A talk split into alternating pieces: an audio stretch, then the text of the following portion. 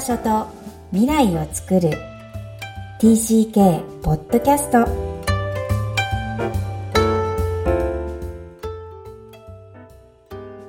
皆さんこんにちは。TCK ホームインタビューの時間です。今日のお客様は41人目野村康平さんです。こんにちは。こんにちは、えー、このポッドキャスト TCK、えー、幼少期、児童期、思春期を海外で過ごされたお客様においでいただき、えー、ご自身の反省を語っていただいています。まずは、浩平さん、えー、自己紹介からお願いいたします。はい、えー、野村浩平と申します。えー、今、えー、25歳でして、えー、社会人4年目を迎えました。えっと、仕事は、えー、商社で働いておりまして、まあ、結構、あの、海外の関係の仕事が多いのかなというような感じです。で、学生時代はアイスホッケーを頑張ってやってました。今日はどうぞよろしくお願いします。お願いします。えー、っと、アイスホッケーの話をね、まあ、すごくこう、中心になっていると、さっき打ち合わせでお聞かせいただいたので、そこもお聞かせ願いたいんですが、まずは日本生まれ福岡で3歳からアメリカに行かれるんですよね。はい、そうですね。その頃のこと覚えてらっしゃいますか？えー、っと、まあ、行った時はもうほぼ記憶にないような感じではあるんですけれども、まあ最初に住んだアトランタ、えー、ジョージア州なんですけれど、の家だったりとか、あの、家の周辺だったりは多少覚えています。うん。じゃあ写真で日本の写真がある程度で、まあ自分の意識はアメリカから始まったっていう感じですか？そうですね。はい。うんうんはい。お父さんの転勤で行かれて、その後、幼稚園でシカゴに、今度はまた引っ越しなんですよね。はい。その記憶はありますか？その記憶はあります。うんうん。えっと、アトランタって基本的に、まあ結構暖かいところだったんですけれども、引っ越したのがもう真冬で寒くてびっくりしたなっていうところは覚えています。あとは街並みも全然違いますし、まあ家もちょっと、あの、気持ち狭くなったなっていうようなことは覚えています。うん日本の子だって日本の中で移動することもあると思うんですけど、あの、浩平さんの場合はアメリカの中で引っ越しがするんですが、お友達とかも変わっちゃうじゃないですか。そういう体験ですか、はい、シカゴへの引っ越しは。そうですね。まあ、まだちっちゃかったので、そんなに多くの友達は、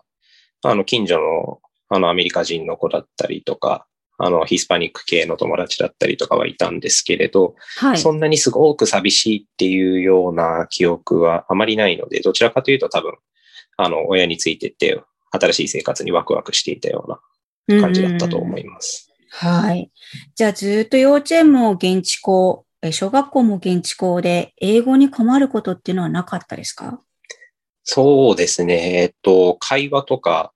えー、友達作りだとかは、あの、あまり困らなかったです。まあ、ただ小学校に上がっていくにつれて、ちょっとあの 文法とか、そっちのアカデミックな部分は、うん、あの、日本語と英語がごちゃ混ぜになって苦労したなっていうのは覚えています。うん、ごちゃ混ぜってことは、お家では日本語を喋っているということですか？そうですね。家では、あの、基本日本語でした。うんうんうんうん。じゃあ、それを乗り越えて、えー、現地校で、しかも補習校は行ってらしたんだっけ？えっと、小学校3年生までですね。幼稚園から小学校3年生まで4年間だけ通ってました。結構早いうちに辞めた組、結構補習校を聞いてると好きな人と嫌いな人と分かれるんですけど、どうでした？あ僕はすごい好きでしたね。あの、うん、現地校だとあんまり日本人の友達と関わる機会は少なかったので、あの、まあ、日本人だけの環境で、まあ、なんか、あの、勉強したりとか、あの、昼休み一緒にお弁当を食べたりとかっていうのはすごい楽しかったんですけれども、うんうん、まあ、小学校3年生から、あの、冒頭お話しさせていただいたアイスホッケーを始めたというところがありまして、試合がその土曜日やっていた補習校と被ってしまうので、うんうん、あの、行けなくなってしまって、まあ、ちょっと残念ではある一方、まあ、アイスホッケーのためだと思っていました。うんうん、えっと、始めたきっかけは何ですか？えっと、もともとサッカーをやっていたんですけれど、えー、シカゴってすごい寒いところで冬になると大雪で学校もたまに休みになるようなところで冬やるスポーツがなかったんですね。うんうん、で、えっ、ー、と、ちょうどそんな感じでスポーツができなくて悩んでいた時に、家の近所にアイスリンクが新しくできて、で、両親に連れて行ってもらって、で、一般滑走ってその貸しスケート靴を履いて普通に滑って楽しんでいた次の枠終わった後に、うんうん大きいお兄ちゃんたちがアイスホッケーの練習をしていて、あ、かっこいいな、やりたいなと思って父親に頼んでやらせてもらったっていうのがきっかけです。えじゃあ、前なんだっけ、スケート靴、シューズを持って、いつもリンクに通う少年だったわけですね。そうですね。始めてからはスケート靴をまず買ってもらって、もってスケートから練習して、で、ちょうど始めた年の夏になんかそのリンクでサマーキャンプみたいなのをやるっていうことで、えー、防具意識買ってもらって、うんうん、で、アイスホッケーを始めました。うんじゃあ、それはどんどんどんどん現地の子たちと仲良くなるきっかけですか？そうですね。やっぱり、あの、最終的にもうほとんどアメリカ人の友達だったかなと。まあ、日本人の友達ももちろん、あの、いたんですけれども、はい、まあ、かなりアメリカナイズされた生活を送れたのは、やっぱりアイスホッケーを始めたことによるものなのかなと思います。うん。これがもうずっと日本に戻られた大学生活までずっとアイスホッケーをやってらっしゃるんですよね。そうですね。はい。多分アイスホッケーがない自分って考えにくいと思うんですけど、アイスホッケーがなかったらアメリカ生活何やってたんでしょうね。そうですね。まあ、あの、考えられないんですけれど、まあ、スポーツは好きなんで何かしらのスポーツはやっていたのかなと思います。で、僕も、うん、まあ、どっちかっていうと他の人に興味を持つ性格ではあるので、やっぱり、あの、スポーツを通じてだったりとか、で、アメリカ人の友達とは結局は仲良くなれてたような気はしてます。うんうん、はい。えー、じゃあそこからカリフォルニアに移るのは中学校時代、アイスホッケーの友達がもうすごく濃い状態でのカリフォルニア引っ越しは寂しいように憶測しますが、どうでした？そうですね。やっぱり寂しさはありましたね。元チームメイトとかともっとホッケーしたいとかも思ってましたし。まあ、ただ、うん、あの、カリフォルニアって僕が引っ越す時もそうなんですけど、すごいいいイメージを持っていまして、まあ、ディズニーランドがあるとか、確かに。スポーツチームがいっぱいあるとか、海が近いとか。なので結構その引っ越しというか、環境の変化も、あの、かなり前向きにワクワクしていたような印象を持ってます。お意外と、あの、次の環境が楽しみに思える人なんですね。うん、そうですね。うんうんうん。じゃあ、高校生活3歳から18歳までのアメリカ生活、えー、そこから日本に戻ってくるっていう選択は、えー、どんな経緯ですか？えっ、と、まあそうですね、アイスホッケーを、まあ、ずっとやってきて、今後、まあ、アイスホッケーを職にできないかなって少し考えたところ、やっぱり、あの、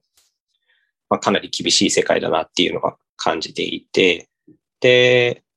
まあ、今後の進路を決めていくにあたって、まあ、この学生生活ずっと続けてきた中で、ちゃんと日本の学校に行ったことがないなっていうところが一つ、まあ、引っかかったところがあったので、あの、まあ、大学でちょっと日本に行ってみるのもいいのかなっていうのを自分で感じていたところもありますし、両親の勧めも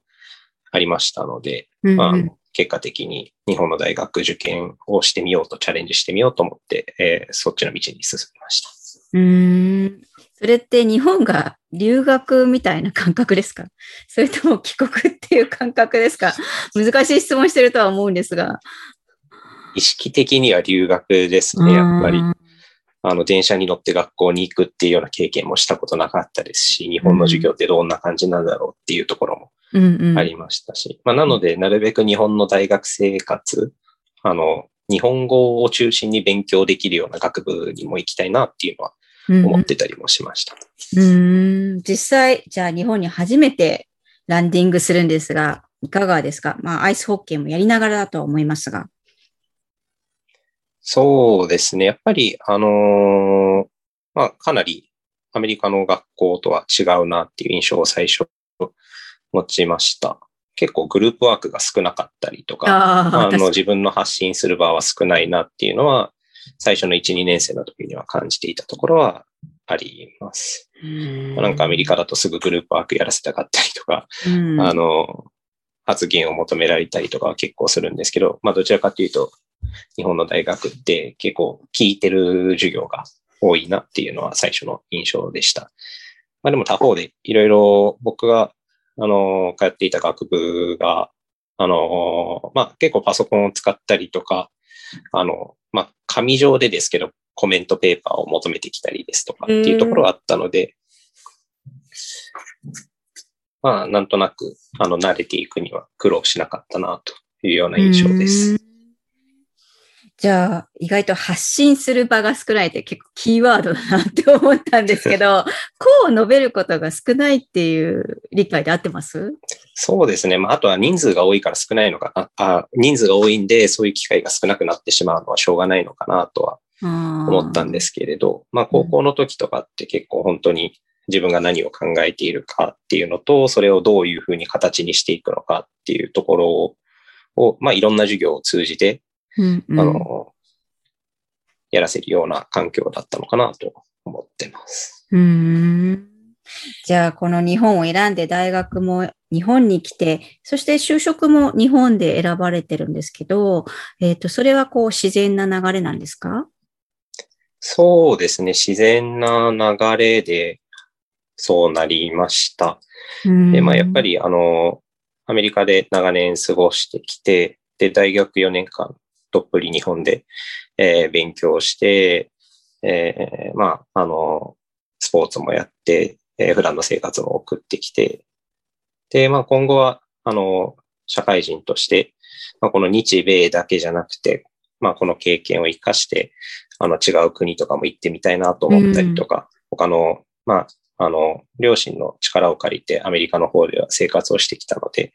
まあ、他の国に自分の力で、あの、生活をしてみたいなっていうような思いを持ったりもしたので、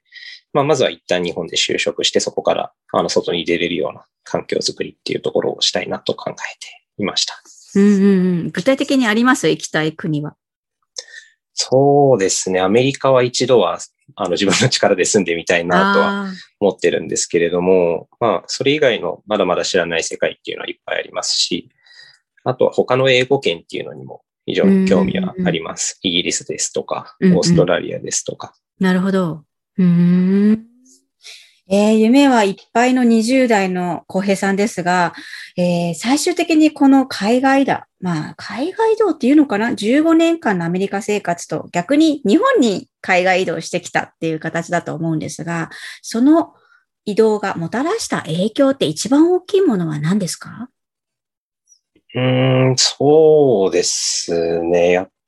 ぱり、一番大きな影響となるとスポーツ、アイスホッケーなのかなと思います。なるほど。あの、単なるスポーツではあるんですけど、僕の、まあ、人生で一番深く関わってきたものでもあるので、まあ、それを中心にいろいろ、あの、アメリカでの生活も考えてきたところもありますし、まあ、大学の以降の進路っていうところも、まあ、アイスホッケーを中心に考えさせられたなっていうのはあるので、あの、まあ、一番影響が大きかったなと言っても過言ではないかなと思います。うん今もアイスホッケーされていらっしゃるんですか？あの、趣味ですけど、社会人チームでやってます。大事ですね。そこ原点っていうことですからね。わかりました。えー、では、浩平さんにも最後の質問をさせてください。Where is your home? Uh, my home is Irvine, California. いまだにそうなんですね。そうですね。まあ、やっぱり、はあの、帰るって言ったら、そこになるのかなと思います。いずれは、あの、そこでちょっと長く生活してみたいなっていうのはありますし、うんうん。はい。うーん今、お父さんはそちらにいらっしゃるんでしょうか？いえ、また別のところにいますね。うーんじゃあ、今のご両親がいないところでありながら、自分が一番長く住んだとこかな、そうですね。はい。そこが、浩平さんの中の心のホーム。実質的にも自分でそこで住んでみたいというふうに思われてるってことですね。はい。一番落ち着くところかなと思います。落ち着くところ、わかりました。では今後ともアイスホッケーに背を出して、はい、頑張ってください。はい、ありがとうございます。今日は、えー、野村康平さんにおいでいただきお話を伺いました。ありがとうございました。ありがとうございました。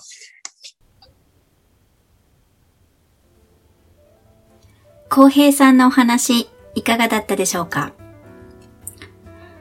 収録の後でお話しいただいたことに、日本のアイスホッケー部では全寮制に入られて、え、日本の習慣だったり、友達同士のプライベートのあり方だったり、日本流の生活の仕方をそこでどっぷり学ばれた、慣れていったっていうふうにお話を伺いました。15年間アメリカで過ごされて、その後日本には留学のような位置づけで来られた浩平さん。えこんな、え、日本の TCK キッズが増えれているのではないかなと思います。ぜひ、浩平さんのお話を一連に、えー、皆さんのお子さんとあり方について、え、過ごし方について話、対話をされることをお勧めいたします。この番組では、お悩みや質問を受け付けています。また、TCK ホームインタビューにお越しいただける皆様をお待ちしています。詳細は育ちネット多文化で検索してホームページからアクセスください。